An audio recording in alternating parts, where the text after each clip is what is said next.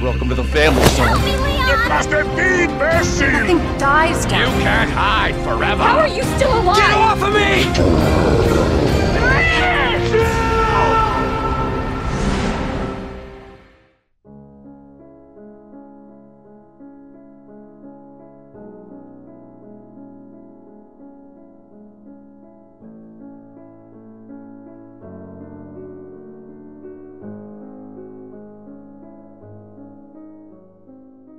E aí, Survivors? Estamos começando mais uma edição do Reviewcast. E o assunto de hoje não é um Resident Evil. Como assim um- podcast de Resident Evil não vai falar de Resident Evil hoje? Não é um jogo de Resident Evil, mas está dentro do gênero Survival Horror. Mas Hoje a gente vai falar sobre o Daymare 1998, que, para quem não sabe, é, foi um projeto que ele começou com a ideia inicial dele era ser um Resident Evil 2 Remake, que era feito por fãs. E daí acabou se transformando em outro jogo. E para me ajudar hoje a falar um pouquinho sobre esse game, eu tô aqui com a Adri, Olá, gente, tudo bom com vocês? outra pessoa do, do review para a gente conversar também, que vai me ajudar hoje a falar sobre o jogo, é o Ricardo Alves. Fala, seu Ricardo.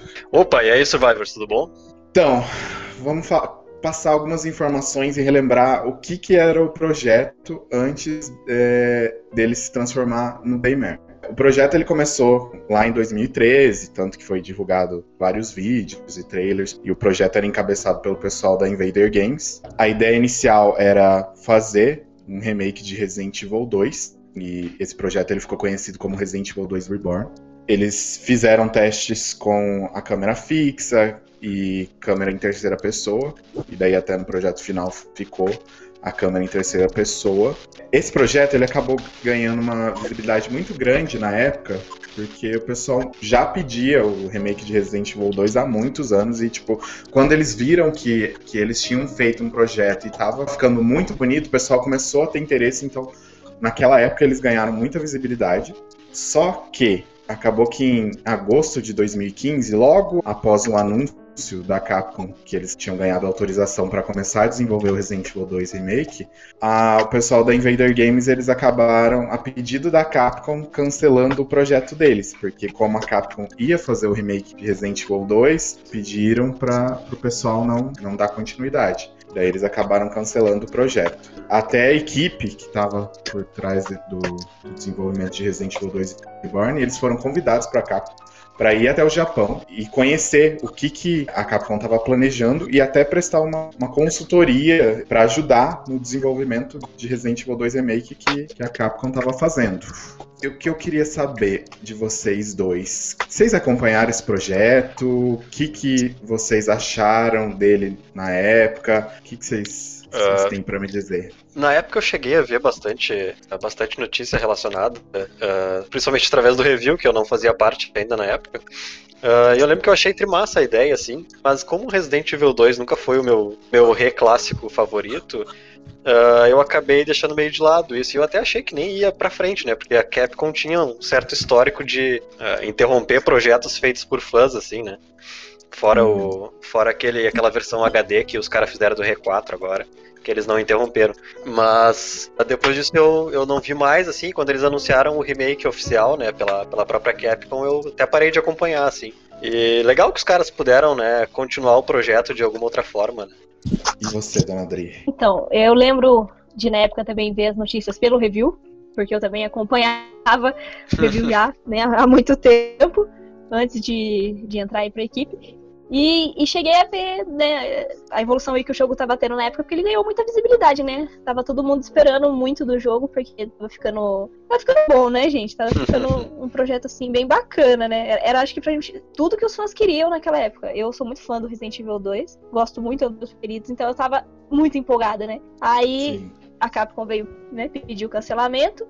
Felizmente foi foi, foi para cancelar o projeto deles para iniciar um oficial, né? Sim. Então, isso Sim. deixou a gente, assim, mais, É, mais animado. é, e né? até- Não ficou triste. Até se tu parar pra pensar, esse projeto deles foi o que deu visibilidade suficiente pra Capcom dar o green light pro, pro remake do 2, né? Sim. Porque o- eles Exatamente. perceberam que existia uma. A comunidade inteira estava muito interessada, né? Porque o- o projeto dos fãs chamou muito a atenção da comunidade. E aí eles, opa, quem sabe tem dinheiro aí pra gente, né? Exatamente. Ah, com eu certeza, ia falar né? isso agora. De tipo, como é que pode um projeto que começou com um trabalho de fãs, tipo, tomou uma proporção tão grande e uma visibilidade tão grande que a Capcom pegou e falou: opa, acho que a gente que tem que. Já que tomou essa proporção, acho que é a gente que tem que fazer, e não eles, né? É, e daí acabou A gente que, é que tem que se responsabilizar por isso aí. né? É. Eles já viram ali, É, opa, quem- isso pode dar muito dinheiro. É que a Capcom viu também, né, a visibilidade que os caras tiveram. Tipo, eles tiveram muito, muito acessos no YouTube, né? Foi um negócio assim estrondoso na época. Todo mundo já tava querendo um remake, né, que desse continuidade nos remakes, desde aquele primeiro remake do Resident Evil 1 lá em 2002, né? Pois Então, é, porque será que a Capcom demorou tão, tanto, né, pra fazer um outro remake, né? Já que o do 1 Acho- deu. Foi tão bom, né? É, acho que eles não achavam que os fãs realmente quisessem mais remakes, né? E o 1 foi realmente um remake maravilhoso, gente. Eu lembro, até da época que eu era da Word, a gente até um- uma vez fez uma, uma campanha de, tipo, e acabou, muitas pessoas aderiram à questão de, do remake de Resident Evil 2. Aí eu acho que naquela época, talvez não era tão. Em 2012, no caso, não era tão forte assim a questão dos remakes na indústria. Acho que não era algo. Porque se você for pegar hoje em dia, o tanto de remake que tá saindo, não só É de verdade. jogos, mas de, de filmes, de, de várias mídias. Então, tipo, acho que naquela época não era algo tão grande. Acho que já devia ser, mas não tão grande quanto é hoje. Então, eu acho que quando eles resolveram é, fazer esse projeto, que eu acho que a Capcom teve. Que ele ganhou a visibilidade que ele merecia, acho que era aí que a Capcom falou: opa, acho que talvez, principalmente depois do- das coisas que aconteceram com a empresa após o Resident Evil 6, eu acho que ela olhou para esse lado e falou: hum, talvez a gente deva investir Aham. nisso para ver como vai ser. É. É bom ponto observado aí, realmente. O fator nostalgia não era tão forte na época do primeiro remake, talvez. Eu não sei, acho que até ele não foi tão É. expressivo de vendas quanto foi o R2, né? Ah, mas é que na época também que ele saiu, ele ficou muito tempo exclusivo, né? Ele foi exclusivo do GameCube. Ah, verdade, é verdade. Bah, E verdade, depois de muitos e muitos anos que ele chegou no Play 3, né? Que teve aquela, a- aquela versão HD Remaster, né? Que foi ele e o Zero, porque os dois eram exclusivos do, do GameCube, né? É, Bem o único lembrado. que a Capcom conseguiu burlar foi o 4, né? Porque o 4 ele saiu primeiro para o GameCube, mas depois vazou pra tudo, né? Play 2, É. Xbox 360. Saiu tudo. Depois pra televisão, né? Pro micro-ondas e pra geladeira. E aí a gente foi indo, pra calculadora. né? continuando, depois que o projeto é, foi cancelado, que daí eles foram lá na Capcom conhecer e saber como é que estava o andamento de projeto da Capcom do Resident Evil 2 Remake, lá em setembro de 2016, eles anunciaram o Daymare 1998 como um jogo, tipo, como se eles cancelaram o projeto do remake de Resident Evil 2, mas eles daí eles aproveitaram, acho que a base e fizeram um novo jogo. O jogo ele passou por vários anos de desenvolvimento. Oficialmente ele foi lançado em setembro de 2019 para PC e só depois, só por agora, dia 28 do 4, que ele chegou para Xbox One e PlayStation 4. Inclusive, vai ter uma análise que tá para sair, que a Adri, ela pôde jogar o jogo, já já tá manjando tudo dele e a gente vai conversar sobre o que que ela achou, sobre o que que ela tem de informação para passar pra gente. Vamos começar então pela história, dona Adri. O que, que você tem a dizer sobre a história? Ela é boa? Tem muitas reviravoltas? O que, que você pode falar sem dar muitos spoilers para quem ouviu o podcast? Vamos lá, vamos tentar, vamos tentar ser legal e não dar spoiler. Difícil, hein, gente? Hoje em Então, dia, spoiler é, tá na moda, hein? Ai, não! Até é demais, né? Até Tem tanto demais. spoiler que a gente nem quer ver.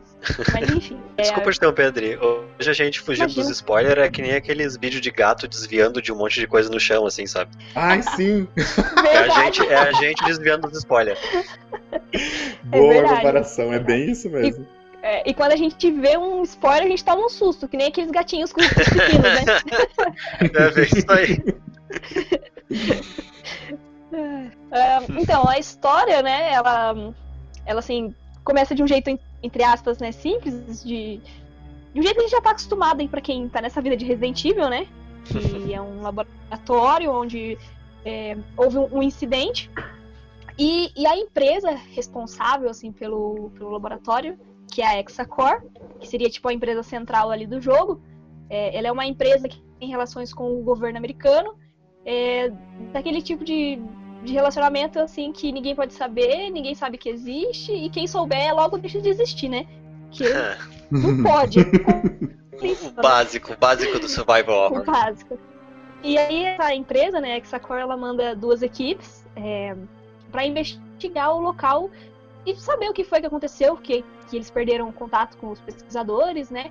E para que os agentes deles recuperem é, a amostra do vírus que estava sendo pesquisado naquele local. É, Nessa, nessa parte, nessa introdução, a gente já começa jogando com um dos, dos membros da, de uma das equipes, né? Que, que é mandada até o local.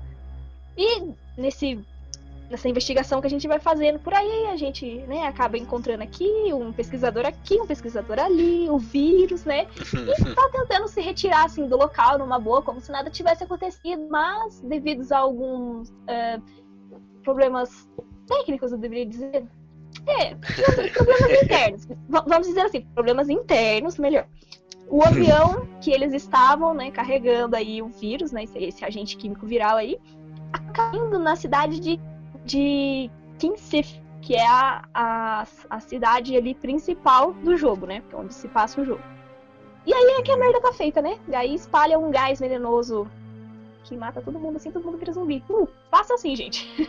Nossa, Nossa, a, a história ela meio que pega ali parte resumida do, do R1 e 2, né?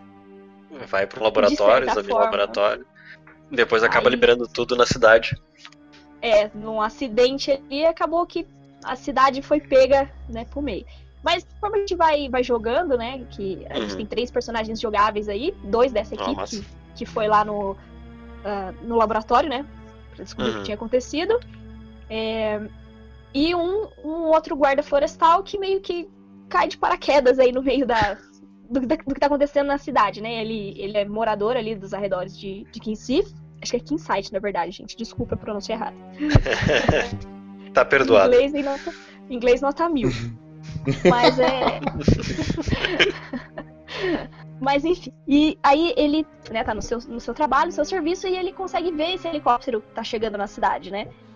Mas ele recebe a informação ali da, da polícia que era só um teste que estavam fazendo por ali, é, que era coisa do governo mesmo, que era pra deixar passar, que não, não. Só que quando amanhece, ele tem que ir embora pra casa, é, ao chegar lá, ele vê alguém matando a esposa dele. E Nossa. aí E nessa treta. hora. Treta. E o cara pira. Ele quer, quer achar o, o maluco que matou a esposa dele de qualquer jeito. Aí é onde ele acaba Ele quer- se enfiando no meio da cidade pra ir atrás do cara, entendeu? Ah, Hum. bah, então ele se mete no meio da, da- do merdão lá da cidade, então. Ah, desculpa a palavra aí. É. é mais ou menos isso, entendeu? Porque ele podia ter ido embora pra qualquer outro lugar, assim, ter ficado na floresta é, né? seguro e salvo, né? Mas não, ele acaba entrando lá no meio da cidade pra ir atrás desse cara. Por, por ter Ah, o matado a esposa dele. o cara é casca grossa, hein? Pra você ver, né? E o interessante desse personagem, que pra mim sim foi o que eu mais gostei, esse guarda florestal, que ele tem algumas alucinações. Ele sofre de uma Hum. doença muito comum na cidade, que eles chamam de síndrome de Dahmer. Que Hum. eles consideram, Hum, né? Tem tudo a ver aí, hum, Olha o nome do jogo, bicho! Né? né? Referência na referência. Mas enfim. É, então, daí é, muitas pessoas na cidade têm essa síndrome e eles é, culpam a, a empresa lá, né, a Hexacore, que pode ter a ver, é, ter a ver com, com, essa, com essa doença, né? Com o desenvolvimento dessa doença na cidade.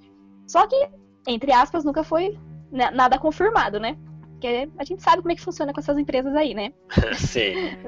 Nunca Uhum. tem nada de podre pro lado delas, né? Umbrella que eu E, diga. então, Umbrella que o diga, né? E conforme a gente vai jogando o personagem, é, a gente a- acaba meio que perdido, às vezes, entre o que, que é alucinação e o, o que, que é real. Porque às vezes ele vê alguns inimigos que, na verdade, não são inimigos, eles são só as suas alucinações, né? Então, isso, Ah, isso aumenta, é- entre aspas. é, pode falar. Não, não, eu ia dizer que isso aí é um, é um elemento que o próprio Resident já tentou implementar, né? E implementou de certa forma no Resident 7. E também o Dead Space usou bastante no, no Dead Space 2 e 3. Uhum. Resident Evil 3.5 também. Também, exatamente. Foi o, o projeto descartado, né? Eles, eles se aproveitaram da ideia aí. E é Tá bem certo, isso. que Então, tá certo. Tem algumas coisas que lembram até assim as alucinações, às vezes, né? Ele vê algumas pessoas, de repente ele vê uns bichos e até a cor da tela assim muda, né? Pra gente ter uma noção. Assim, Aham. né? Tem hora que o cara parece que tá num, num pesadelo mesmo, cara. Teve uma parte assim bem tensa no jogo que eu fiquei, meu Deus, o que é que tá acontecendo? Mas é muito bacana, cara. Muito O, o legal desses jogos assim, é, feitos por fãs é que certamente vai ter coisa que vai funcionar muito que grandes estúdios vão pegar para aplicar nos próximos jogos. Sim, Uhum. porque você é fã fazendo algo pra outras pessoas como você, né? Você já sabe mais ou menos o que elas querem. Exatamente. O, deixa eu tirar uma dúvida. Então, você falou que são três personagens jogáveis, que daí Uhum. são, é, são soldados da, da empresa? Dois são soldados da empresa? É isso? Isso, dois são soldados da empresa. Né? E um é E deles o guarda outro é o guarda florestal. florestal. Isso, isso. Um, um, um desses, né, desses dois que são soldados lá da empresa, um deles é aquele tipo de soldado assim que é inescrupuloso, sabe? Ele quer cumprir a missão dele, independente de quem ele tenha que passar por cima, e tudo que, que importa é o objetivo final, que são as É. ordens. É o Nicholai. tipo isso, É bem ele. tipo isso. A diferença é que a gente joga com ele, né? É a diferença É, que a gente joga. joga com ele. Ah, mas deixa eu É. perguntar, O- são, são três campanhas É. separadas ou tu vai alternando com os personagens ao longo da campanha? Você vai alternando com eles ao longo da campanha. Ah, então, é, é, é meio que assim, as coisas estão meio que acontecendo simultaneamente. Daí você vai Ah, vendo o, o que cada um tá fazendo naquele momento, né? Aí, é, certos momentos a gente, por exemplo, assim, a gente tem um, tá com um personagem, é, a gente passa por um local. De repente a gente vem com outro personagem e passa por aquele mesmo local. E aí ali tem algumas marcas das coisas que aconteceram quando você passou por primeira vez, sabe? Ah, massa. É, Hum, e é aí bom. depois tem um, né, a parte que entrelaça aí a campanha deles, né? Em algum momento Uhum. do jogo ali, eles acabam se encontrando de alguma forma. Estilo Resident 6, assim. É, é que o Resident 6 ainda teve bem mais interações e tal, né? Mas Sei, sei, sei, sei. é, a- a- até porque, né, já é um jogo assim Não tem- grande, não né? tem- Esse aqui. É, não tem um elemento multiplayer no jogo também, né? Não, cara, infelizmente, infelizmente não tem, isso que triste. Se tivesse algo, sei lá, parecido com, com The Mercenaries ou alguma coisa assim, já ia ficar Aham. muito feliz. Eu ia perguntar mesmo sobre é, a relação dos três, porque se são dois soldados da, da empresa e o guarda florestal, daí eu fiquei meio, tipo, quando que eles, tipo, o jogo consegue conectar eles ou, tipo, fica meio que solto durante a história? acontece o seguinte, né? Que quando o avião cai, esses dois caem em, em lugares opostos. E digamos assim que esses dois não são muito, muito amigáveis, sabe? Eles não são, tipo, de caras assim, amigos. Eles estão lá pra trabalhar e, e acabou. Né? É, que, é que se eu contar um Uhum. pouquinho mais, eu vou acabar dando um spoiler aí do, do que, É que envolve a, Não. a queda Claro. do avião lá. E aí a gente tem esse soldado inescrupuloso e o outro é, é, é um piloto. É, ele é um Hum. dos pilotos que estavam no, no avião, né? Que a gente tem o piloto e o copiloto. Ele estava auxiliando Uhum. o piloto nesse caso. Que também tem uma participação importante, esse piloto aí, é, no jogo. A gente não joga com ele, mas ele tem uma participação importante.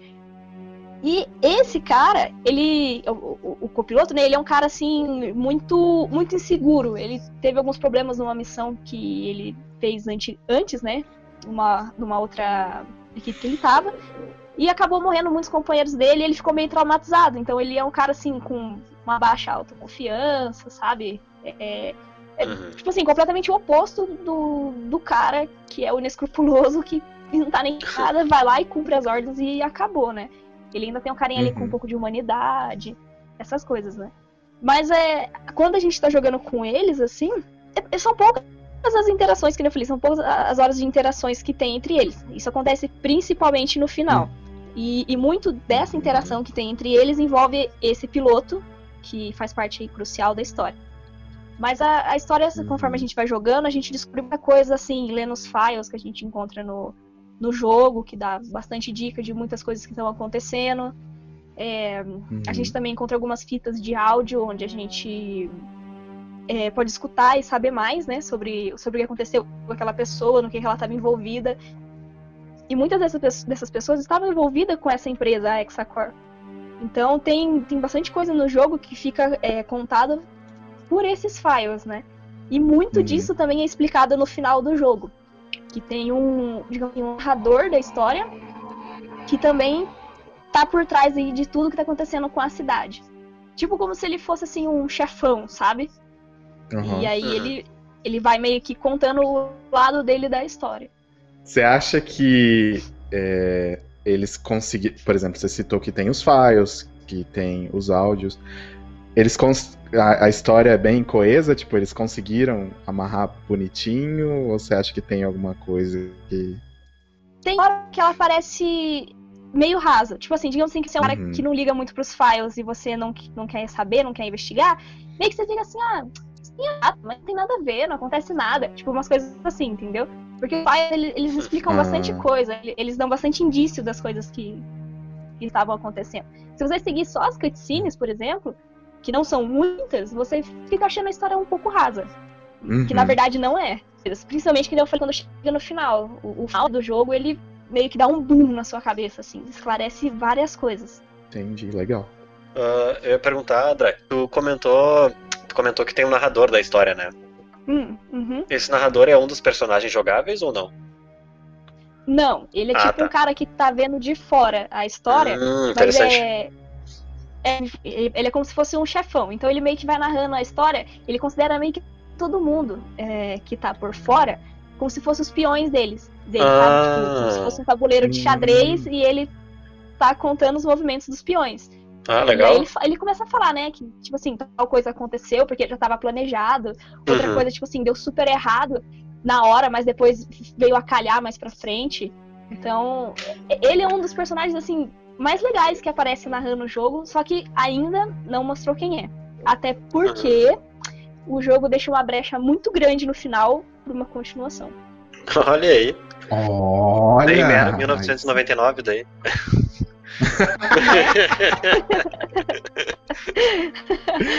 Mas é, tipo, você, fala, você falou da brecha, é interessante, porque, tipo, se a gente for comparar com o primeiro Resident Evil, tipo, meio que deixou uma brecha, mas se não tivesse, se eles não quisessem, não tivesse vendido, eles podiam deixar daquele jeito e acabou. É, mas o Resident Evil 1 teve, digamos assim, um final bem mais redondo do que esse, por exemplo, do Damer. Ele, ele Hum. deixa, assim, um- uma brecha, assim, uma brecha, não, Ah. uma cratera enorme, assim, eu falei assim, gente, vai ter continuação, entendeu? Uma cratera enorme. É, porque, tipo, é, ele não dá um, um fechamento ideal, assim, pra história. Ele deixa aquele negócio assim, e agora? O que aconteceu?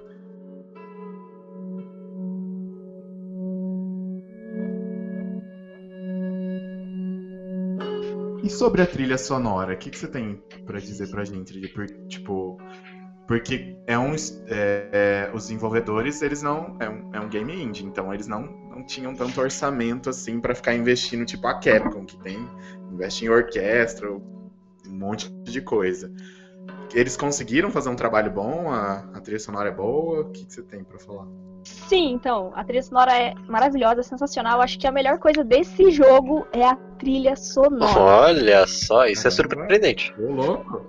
Sim? É, é sério, gente, é muito boa. Até tem no Spotify. Quem tiver interesse aí, ó, merchan, hein? Até tem lá no Spotify, quem quiser ouvir, cara, nin- garanto, ninguém vai se arrepender. Mas é, ficou uma trilha, assim, muito boa. É, as partes, assim, que, que tem a, a ambientação mesmo, né? Que tem aquela. Tem que fazer aquele peso, deixar a gente com, a- com aquela tensão Aham. apreensivo, a trilha fez muito bem, sabe? É, você fica mesmo apreensivo jogando, até porque o, o ambiente mesmo do jogo te proporciona isso, né? Mas a gente sabe que a trilha sonora tem um papel importante nessa hora, né? Porque Sim, sim. Se a gente jogasse Total. mudo, por exemplo, a gente nunca teria o mesmo impacto jogando, né, com a trilha sonora. Não, é que nem a, assim. É que nem o que nem o Resident Evil 2, agora o remake, né? E o, o Mr. X ele ficou tão mais marcante, em parte, por causa da trilha sonora dele, né? Pra gente só Sim, ter essa ideia de quão é importante isso, né? Já bate o cagaço só de ouvir a trilha. Ele já bate a cagaça só de ouvir a trilha, exatamente. Mas Você é- ouviu é com fone de mesmo. ouvidos? Você Hum. jogou, né? Jogou. Não, eu costumo jogar normal mesmo, né? Só com o som da TV. Ah. Acho que se eu tivesse jogado com fone de ouvido, eu tinha infartado de verdade. Porque Posso falar? Gente, eu, não, eu nunca tinha pegado pra jogar nenhum, nenhum jogo com fone de ouvido no controle do PS4. Aham. Aí eu falei, vou, vou fazer a experiência, que como eu e a Adri, a gente fez análise de R3, então eu, eu resolvi, quando a gente recebeu, eu resolvi, falei, vou, vou colocar no fone pra ver qual que é, porque todo mundo fala, ah, joga no fone que é melhor. Gente, É. parece outra coisa, você ouve É outro jogo, muito né? mais nítido. Você consegue jogo. perceber muito mais, tipo, os detalhes até, porque no, no cenário, nas coisas, a gente já consegue ver, porque é visual. Mas, tipo, quando você coloca o fone de ouvido, você consegue muito perceber que, tipo, não é só a trilha sonora, eles colocam um barulho de, de tudo. Você consegue ver muito mais nítido. Tipo, é uma outra experiência. Tipo, a música, outra aquela parte no, no hospital, gente, eu ficava tão tenso. que Tinha umas horas. Você ouvia uns barulhos e a música já, a trilha sonora já não ajudava. Eu falava, gente do céu, já não é o outra. desespero é maior, né? Sim, Ah, é bem isso. Eu joguei o R3 a primeira vez só com o som da TV, né? E aí eu tá, joguei, virei e tal. Ah, legal. Daí eu, ah, vou jogar de novo agora no nível no pesadelo lá e tal. E vou jogar de fone de ouvido, né? Cara, é outra experiência. É outra experiência. É, é outra coisa. Eu, tomei susto que eu já sabia que tinha, mas eu tomei por causa do som. Eu preciso experimentar isso, porque é muito raro eu jogar alguma coisa com fone. Ah, sério, você precisa mesmo, porque dá uma, uma diferença absurda. E nesses tipos de jogos, né? No caso aí do Survival Horror, por exemplo, deve dar uma experiência, deve ser um negócio Sim, assim, sim. fenomenal. Bem diferente. Parte da minha É. imersão no, em Resident Evil 3 é, é, tipo, foi, foi jogar com, com fone de ouvido e à noite, porque, tipo, quando a gente recebeu, a sorte que já chegou perto do, do horário da noite. Aí eu sei que eu joguei até certa parte da madrugada, eu tava muito cansado e ainda tinha uma parte do jogo ainda. Aí eu fui dormir, eu fiquei, pois eu fiquei o dia inteiro. Falei, não vou jogar, eu vou esperar chegar de noite pra poder continuar. Daí eu fui continuar o jogo. Então, tipo, eu criei todo um ambiente, um clima pra poder ficar legal, pra poder jogar e ter uma ambientação melhor. Eu confesso que eu não tenho coragem de jogar com a luz. Evil é mais light, né? Um negócio assim, mais light, Sim. mas eu não, não tenho coragem de jogar com a luz apagada, não. Eu sou uma pessoa meio cagona. Até gosto dos negócios assim, mas sou meio cagona. Tem que Deixa jogar de o dia com toda a família na sala. É, pá. E joga É, de dia com toda a é família legal. na sala, aí não tem problema. Não tem problema. Então, o legal de você jogar com toda a família na sala também é que na hora que você toma um susto, né? Todo mundo dá risada na sua cara. Mas é, eu tomo um susto muito fácil nesses jogos, porque tudo escuro. O meu problema é que eu não enxergo direito, sabe, gente? É aquela vida difícil de quem é meio míope, né? Então, tá tudo escuro. Aí tá literalmente o jogo escuro. Sala escuro, o quarto escuro, o fone de ouvido. É certeza que quando a minha mãe abrir a porta aqui pra me achar no quarto no outro dia, eu já morri. É absoluto. E, tipo, eu queria saber mais sobre os cenários, porque como eu não vi muita coisa do, do jogo, é, eles, eles contribuem bastante, é tudo muito escuro, tem alguma coisa durante o dia, é, tem muito detalhamento. Vamos lembrar aqui que é um jogo indie, então o gráfico, né, é, que- é, é um gráfico bom, mas lembra aquele gráfico de início de Play 3, sabe? A ambientação mesmo do jogo, é, ela se passa toda noite. Você não joga de dia. né? Tem um momento ali muito curto que você joga de dia, tipo assim, sei lá, cinco minutos do jogo, algo rápido, mas é tudo escuro. ah, alguns lugares são mais iluminados que outros, quando, por exemplo, a gente passa pelas ruas da cidade, né? Então tem os postes de iluminação, tem aqueles letreiros, né, que, que ficam nos lugares. Aí são os lugares são um pouquinho, um pouquinho mais iluminados. Mas quando você está jogando, é, por exemplo, no esgoto ou dentro de alguma instalação, é, da Hexacore ou de qualquer outra coisa assim, que você passe, é bem escuro. Tipo, bem escuro. Até tem um hospital também nesse jogo, né? De uma pegada bem diferente, mas assim, esse hospital é, é tenso, cara. Tudo muito escuro, um vai e vem direto também, pra você poder conseguir passar as partes. A vantagem é que a sua lanterninha é, é, é manual, né? Então você pode ligar ela e desligar na hora que você quiser. Ai, manual. Que legal. É. Melhor do que no remake do Resident 2, né? Que era automática. Tinha hora que não dava pra enxergar nada, gente. Que frustrante. Hum. Então, eu ia até questionar, porque o pessoal reclamou muito do, no remake do 2 que tinha áreas que eram muito escuras, e daí, como a lanterna não é, é- não é manual, acabava dificultando um pouco a visibilidade. Nesse jogo, tem esse problema? Não, porque você tem a lanterna ali que, né, que é manual. Então, Uhum. né, você tem assim, aonde tem o feixe de luz da lanterna até, até que você enxerga bem, né? Uhum. Mas é aquela coisa, né? É não- que você não enxerga bem, é ótimo. Até que você enxerga bem. É, é que, gente, eu sou cega, gente. Nem com a iluminação eu enxergo direito, entendeu? Então, assim, aonde você consegue iluminar com a lanterna ali que tá pegando feixe de luz, você enxerga bem. O problema é quando você ouve algum barulho, né? Tá tendo algum zumbi, você não sabe de onde tá vindo e. E aí até você apontar a lanterna e achar de onde é, né? Você já levou uma mordidinha no cangote. Mas, Hum, mas assim, nessa parte a lanterna funciona bem. É maravilhosa. Lanterna, eu nunca gostei tanto de uma lanterna quanto nesse jogo. Só elogios. Você tem que jogar Alan Wake. Lá a Ai, lanterna meu é super importante. É, eu. Eu comprei ele pro Xbox, mas eu não joguei ainda. Meu Deus, Não acredito. que jogar, pelo amor Tem de que Deus, jogar. falar de jogar. Eu, eu sou muito incentivador Gente, das pessoas jogar. jogarem Alan Wake, pelo amor de Deus. Tem que Faça jogar. um Todos favor têm que na jogar sua-. A vida, joga Alan Wake, é maravilhoso. Gente, eu vou Eu jogar. É amo muito muito. Eu sou É, muito um dos... viúva de Alan Wake, porque até hoje, até hoje a gente não tem uma continuação. Eu fico lá no Twitter e às vezes eu mando pra Remedy, pelo amor de Deus, dá uma continuação pro Alan Wake. Já fazem 10 anos e eu ainda tô esperando. Eu queria dizer que o detalhe dos chefes também, quando você enfrenta eles, né? É, caso, eles são diferentes dos zumbis, eles também. Eles parecem ter uma gama, assim, de detalhes um pouquinho maior do que os zumbis que a gente encontra por aí, sabe? Eles ganharam, assim, uma atençãozinha a mais. E sobre os puzzles, porque é, nos últimos Resident Evil, a Capcom meio que deixou um pouco de lado a dificuldade dos puzzles e até os próprios puzzles, porque antes os jogos tinham, tinham vários puzzles para resolver e atualmente não tem quase nada. Vi de R3, né? Que tem que, dois puzzles É. tipo, a coisa mais fácil do mundo de resolver. Só tristeza, Tem- né? Só tristeza. Mas, né?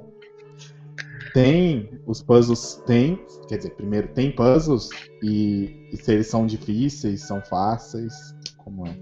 Tem, os puzzles é uma parte muito bacana desse jogo, porque tem vários.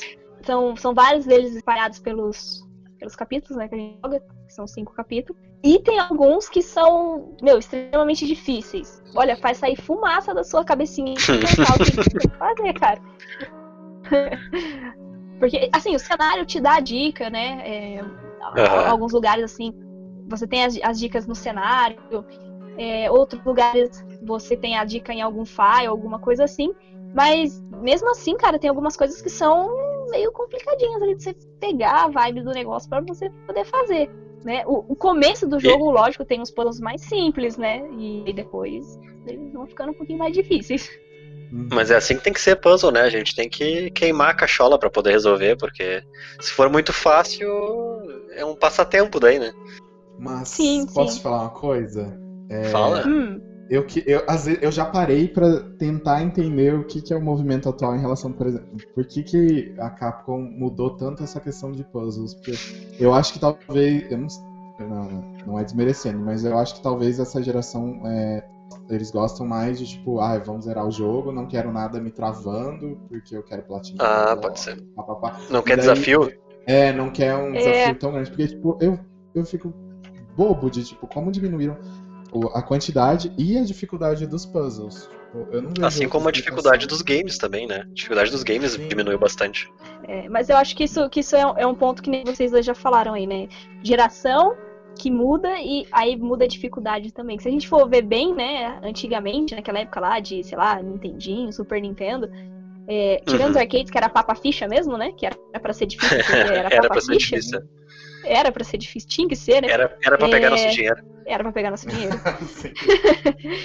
Mas tirando no caso dos arcades, vamos pegar os jogos que foram feitos é, justamente para os consoles de mesa. Por exemplo, o Mega Man, que é um jogo da Capcom aí, muito famoso, que nasceu no Aham. Nintendinho.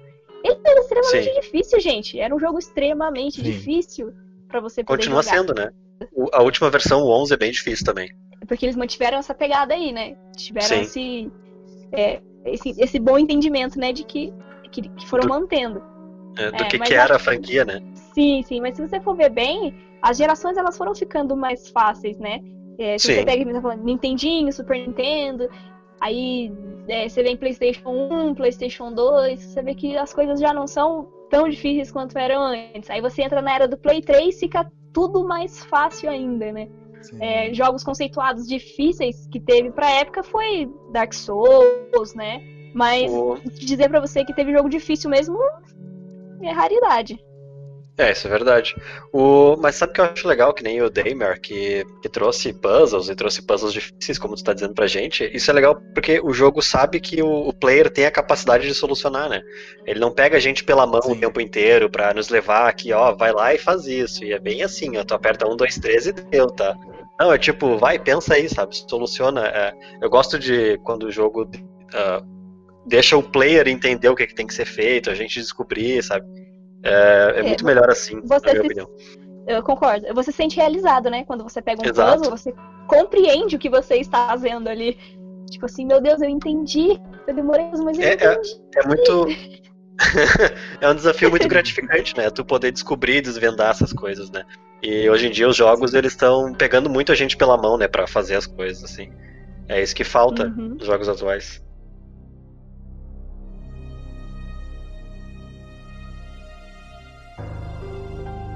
Falando um pouquinho sobre os inimigos, a gente sabe que, que tem zumbis no jogo. E é, acho que é a única coisa que eu sei. Tipo, você pode falar dos inimigos.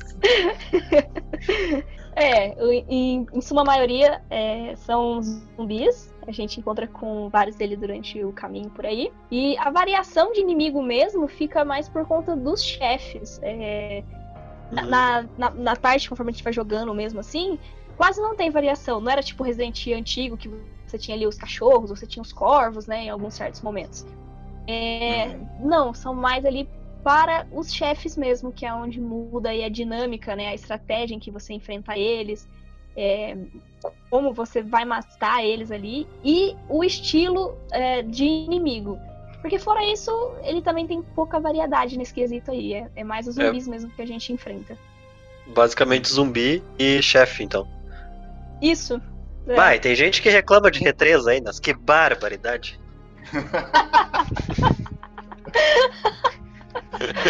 Ah, mas né, o R3 podia ter dado um gostinho a mais, então, né? Ah, o retresa tinha a obrigação de ter dado coisa a mais pra gente. Tinha a obrigação, né? Ai, gente, falar de R3 é complicado. tem que reservar um cast só não- pra isso. É, a gente tem É que fazer, verdade. Porque, olha, é o, meu, é o, o original é o meu jogo favorito, né? Então, tipo, quando você para, quando eu parava, porque quando eu tava fazendo análise, eu peguei o celular, aí eu abri bloco de notas lá, e tipo, eu ia anotando tudo pra, pra, pra quando eu escrevesse análise, eu, eu passar a minha experiência, tipo, coisa. Eu Aham, escrevia o que eu tava sentindo na hora, tipo, Aí Sim. quando você vê, ai, tal cenário não tem, eu. "Ah, Meu Deus, como assim acabou? Vê essa audácia. tipo, eu escrevi umas coisas assim pra poder passar na minha live emoção. Mas Então é meio- verdade, né? Ah, É, é foi, isso. foi uma experiência de altos e baixos. Foi uma Sim. experiência de altos e baixos. É, eu, eu me perdi em algumas curvas lá, acho que eu tô caindo lá ainda, nesses altos e baixos. Acho que eu encontrei só os baixos. né? Só encontrei a ladeira abaixo, né? combinar. A gente precisa combinar. mentira, de tem- tem- O, o podcast É. de R3 pra gente falar de R3. É verdade. Tem, tem os pontos bons sim, né? Mas a gente ficou meio órfão de algumas coisas aí. Ah, com certeza. E eu, o que eu achei legal desse, desse jogo é que mesmo ele sendo indie, não tendo um grande orçamento pra pro desenvolvimento, eles fizeram a localização dele em português do Brasil. Ficou bonitinha? Tipo, você achou, você achou que ficou legal? Eles conseguiram fazer um trabalho bom? Ficou, eu achei que ficou bacana. é, A gente sabe que esse negócio de localização aí né, sempre tem também seus altos e baixos. E no modo geral eu achei que ficou, que ficou bom. É difícil você fugir de, de erros que acontecem, erros ortográficos ou alguma coisa que às vezes passa despercebido de ser traduzido, mas isso aí é, é minoria. Felizmente eles fizeram um, um trabalho bom. É, a única coisa curiosa que eu achei sobre, sobre a localização, é, eu não sei o porquê, mas eles, eles omitiram muitos palavrões. Que durante o jogo nós temos ali algumas pessoas revoltadas que falam muitos palavrões, principalmente o guarda florestal. O guarda florestal. E é, pouquíssimos palavrões são vistos pelo, pelo jogo, assim. Foi raríssimo, dá pra contar no dedo às vezes que eu achei um palavrão ali. Isso, e eles isso deixaram isso mais brando. Oi? Desculpa, não entendi. É, não, desculpa, a, a pergunta é. Isso nos textos tu diz, mas na, na dublagem ainda, nas falas dos personagens, eles falam palavrão ou não? Sim, então, é, é o que eu tô falando. Quando, quando a gente tá jogando, né, é, a, gente, a gente que entende o inglês, pelo menos tem uma base Aham. um pouquinho, a gente sabe que eles estão falando palavrões. Ah, Mas na perfeito. legenda, na legenda, é, não tá como palavrão, né? Ah, Tipo, entendi. Desculpa, não tinha entendido antes de falar. Ah, tá, desculpa, acho que eu me expressei mal. então. Ah, não, não, foi eu, eu que, eu que faltei a aula de interpretação. O que, que eu ia te falar? O- eu ia te falar, não tem dublagem, né? A gente não tem dublagem no jogo. É, infelizmente não. Só tem é, a dublagem em inglês mesmo. É, na verdade, eu não conferi se tem outras. Eu sei que na, Uhum. de computador eu tenho quase certeza que tinha mais de uma dublagem. Tipo assim, é, italiano e chinês, por exemplo. Eu, eu não me lembro certinho. Mas na do Play eu não me lembro de ter visto é, essa opção de dublagem. Eu sei que é, na parte de legendas é, a localização saiu para muitos, muitos países, tipo russo, chinês, alemão e.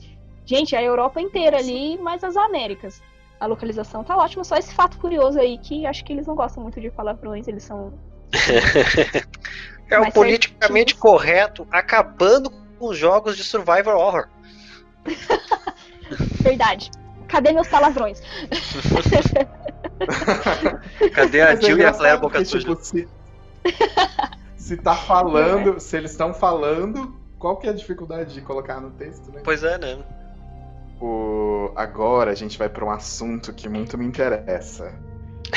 Como esse, como esse projeto surgiu de, um, de uma versão de Resident Evil 2 Remake, é, provavelmente você deve ter percebido é, semelhanças, porque deve ter muita coisa que eles devem ter até colocado o projeto original colocado no, no Daymare. Você conseguiu analisar isso, tipo, ver, tipo, ah, isso aqui, ou, tipo, não só no projeto do Reborn, mas, tipo, de Resident Evil numa forma, Resident Evil 2 ou Resident Evil uma, uma forma geral. O que, que você conseguiu pegar de, de referência e pode trazer de comparação pra gente? É, eu acho assim que é, referente a Resident Evil 2 mesmo, no geral, eu achei que a ambientação é muito parecida. Por causa dos lugares escuros, né? A gente tá sempre apreensivo pro que vai aparecer e tal. E eu, eu senti uma pegada muito forte de Resident Evil 2 nesse quesito. Né? Tirando a lanterna que é automática. Aliás, desculpa, na- nos locais. É, mas esses locais escuros, assim, né, que a gente vai passando, essa coisa de também de estar indo e vindo várias vezes, né, passando pelo mesmo Uhum. local várias vezes. É, porque a gente tem que, sei lá, na ala leste pegar uma chave para poder abrir a ala oeste, né? Aham. Aí você vai indo e vindo, vai conseguir sair do lugar que você tá. Acho que a parte que isso mais acontece é na parte do hospital, que eu falei que tem uma parte aí do hospital. É Uhum. completamente diferente, né, de, de, de Resident Evil, claro. Mas ainda tem um Sim. hospitalzinho lá. E é uma das partes que mais tem isso. Desse vai e vem, de você ter que, né, fazer alguns puzzles, pegar algumas chaves, ir num lugar, ir no outro, voltar. Então isso, isso aí é uma coisa de bem Resident Evil, né? Que tá Aham. presente aí. Ah, Eu, não- eu acho que a gente não perguntou isso antes, Dry, mas ele é um jogo mais linear, assim, ou ele é tem bastante vai e vem, assim, como eram os Residentes mais antigos? É, ne- nesse quesito ele já é um pouquinho mais linear. Você passa assim, você tem alguns vai e vem, mas Aham. é, não, é, não é um lugar assim, tipo, su- super explorável, né? Que antigamente, por exemplo, no Ah, Resident Evil entendi. 1, você podia ir e vir na hora que você quisesse, lá na mansão e essas coisas, né? Pra todos os lados. Aham. Aqui não. Aqui, conforme você vai passando, você tem os lugares que você pode explorar, mas digamos assim, que é até um determinado ponto. Aí você passou desse ponto do jogo, você não consegue explorar mais, entendeu? Só Entendi, não volta mais lá daí. Assim, nesse quesito ele é um pouco mais linear, mas não é algo que você passa assim, tipo, rápido, né? Tipo assim, nossa, gente, cheguei aqui, atravessei a rua, já passei, já tô na outra porta, já, tô Sim, local. Não, ele ainda tem um pouquinho assim desse, desse vai e vem. É, uma comparação bem, bem clara que dá pra fazer é com relação ao protagonista, acho, né? Um dos protagonistas é bem parecido com o Hank do Resident 2, né? Sim, sim. É, é o primeiro personagem que a gente joga, é o cara inescrupuloso lá que eu falei. É o- ele é um soldado. Ele é russo, né, na verdade, embora ele trabalhe pra essa empresa do governo americano. É, Aham. E não só ele, mas outros membros da equipe usam esse. É característico deles usarem esse uniforme preto, Uhum, assim, sim. deles. Com certeza sofreu grandes inspirações aí do, do nosso querido Hank, né? Antes, Ah, antes da gente ver. É. começar a gravar, a gente tinha comentado sobre. Acho que você tinha comentado sobre até o- o- os nomes é, de pessoas ligadas a Resident Evil que eles colocaram como referência. Sim, sim, então, vamos lá. Tem é, um arquivo no começo do, do jogo, né? É, é Uhum. bem no começo. Sei lá, 10 minutos de jogo, você acaba achando esse, esse file aí, esse arquivo. E o, um dos nomes que está lá, né? Tipo, é, tá como Shinji M, que é uma referência ao Shinji Hum. Mikami, né? Aham. Que foi aí o, O, pai o praticamente deus do Resident Evil. Evil, É. isso, isso mesmo. Tem também uma referência ao Aoyama, que foi o diretor do Resident Evil 3, né? É, até no Legal. próprio Resident Evil 3, tanto o antigo quanto no novo, tem referência a ele. E nesse jogo Nossa. também tem. É, tem. A gente encontra um, um lugar que tem o nome dele. O pessoal fez o projeto e não deixou de ser fã, né? Continuou. Fez um trabalho bem amoroso, assim, pra, pra virar um jogo original, mas também ao mesmo tempo é bem amoroso com a franquia Resident, né? Sim, né? Porque eles são, são bem fã, né? De Resident de, de jogos do gênero, então eles, eles colocaram é, bastante referência nesse, nesse quesito aí. E tem. é, a gente tem também máquina de escrever, né? A gente encontra algumas máquinas de escrever espalhadas pelos cenários. Não usamos, Aham. mas elas estão lá. A- até uma delas, é, você precisa meio que analisar ela, porque ela meio que faz parte de um, de um dos puzzles aí. Ah, Então, legal. Você precisa dar, Hum. dar uma observada nela. Que é a primeira, na, na primeira aparição da, da nossa querida máquina de escrever aí, né? Que ela aparece. Por aí a gente tem referências é, também no começo do jogo a um submarino japonês com o símbolo do Biohazard. Né, que é o, risco, é o risco Olha. biológico, né? E o nome Sim. japonês, né? É, é isso aí, né? Uma clara referência aí ao Resident Evil. Sim. Eu vi, eu vi um pequeno trecho logo do início de gameplay que o cara encontra um outro rapaz, assim, no, numa sala que parece muito com a cena do Leon encontrando Marvin no, no Resident Evil 2. Será que aquilo é uma referência Sim. também? Eu, eu acho que sim, bem observado também. Tinha até esquecido dessa aí. É, acho que de certa forma também é algum tipo de, de referência. Né? Embora sim, Aham. o diálogo, essas coisas sejam diferentes, Claro. os acontecimentos ali sejam diferentes, eu Sim. acredito que sim. Mas, Mas o, é, o, Odri, ah, Hum. falando com relação a essas referências da Resident Evil e tal, essas comparações que a gente faz, né? Porque o jogo nasceu de, ah, de um remake de Resident, né? Ele consegue Uhum. ah, se distanciar de Resident e se tornar o hum, seu próprio jogo, assim, ou ele fica muito preso a quem gosta de Resident, a quem joga Resident? Bom, é, no nosso caso aqui, né, todos somos muito fãs de Resident Evil. Eu, Sim. eu particularmente joguei e ah, eu acho que ele tem as suas, as suas mecânicas, sim, que, que Uhum. distanciam do, do Resident Evil, né? Embora tenha assim muita referência. é, o- pro- provavelmente, né, usaram muito de Resident Evil para ter a base do jogo deles, mas eu acho que, que, é, um, que é um jogo assim original, entendeu? Ele tem aquelas Aham. referências, ele tem algumas coisas parecidas, é, mas ele, ele não deixa de ser original. Ele tem a pegada dele, ele tem o ritmo dele, sabe? Ah, mas. É, tem a história dele ali, então é, eu, acho, eu acho que ficou bacana, assim. Eu acho que, que nem eu já vi é, algumas matérias falando, né? O jogo que é cópia de Resident Evil. eu particularmente, é, eu particularmente não acredito que isso seja verdade. Eu acho que o jogo merece sim um mérito é, dele próprio, sabe? Apesar sim. de ter nascido de um projeto de Resident Evil, né? Os claro. caras tiveram ali as ideias deles, deles também. Acho ah, válido que o jogo seja reconhecido pelo que ele é, não por ser uma cópia de por... Resident Evil. Porque uh -huh. não, não é por verdade. ser baseado em Resident Evil, né?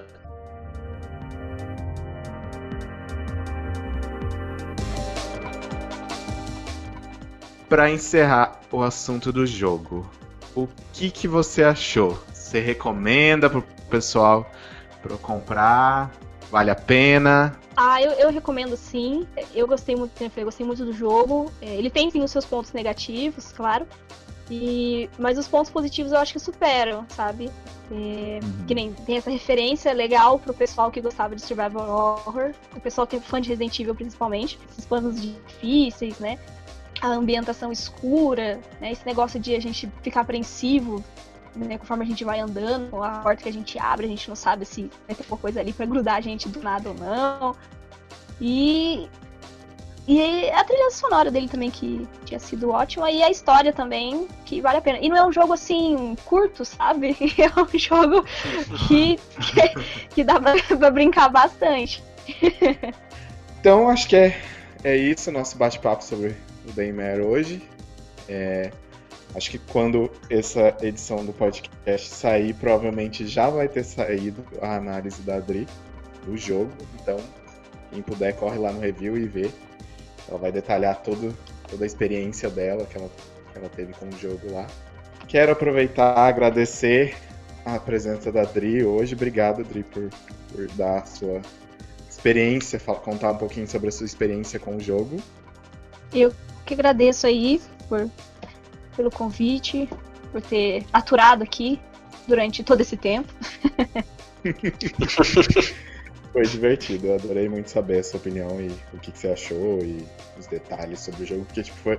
Como eu falei, eu não, eu não tinha muito conhecimento. Eu acompanhei o projeto inicialmente, mas depois que ele virou Daymare, eu acabei só vendo alguns trailers ou outro e, e, ainda não tive a oportunidade de jogar, mas espero que em breve eu, eu jogue também para ver o que, que eu acho do jogo. Vale a pena, Era... recomendo. Vale, né? É, que bom. quero, quero agradecer também o Ricardo hoje, que ajudou a gente. Ah, eu que agradeço o convite aí, né? Falar de, de jogo de survival horror é sempre bom. E esse aí já entrou pra minha uhum. listinha agora. Só para lembrar vocês então que o Reviewcast ele tá disponível no Spotify, no Google Podcast, no Deezer e também no Apple Podcasts. É, lembrar vocês também seguir o Review nas redes sociais, arroba ReviewBR, tanto no Twitter, no YouTube, no Instagram. Segue lá que a gente sempre está postando conteúdo. Acessar o site também para ficar ligado nas novidades de Resident Evil. E é, quem quiser ser um apoiador do Padrim, acessar lá o padrim.com.br é, padrim.com.br barra reviewbr. É, quem puder colaborar lá, lá tem certinho é, questão de preço e até para quem acaba se tornando padrinho tem algumas recompensas, então confere lá que garanto que vale a pena. Acho que é isso. Obrigado, pessoal, por, por ter ouvido nosso podcast sobre Daymare.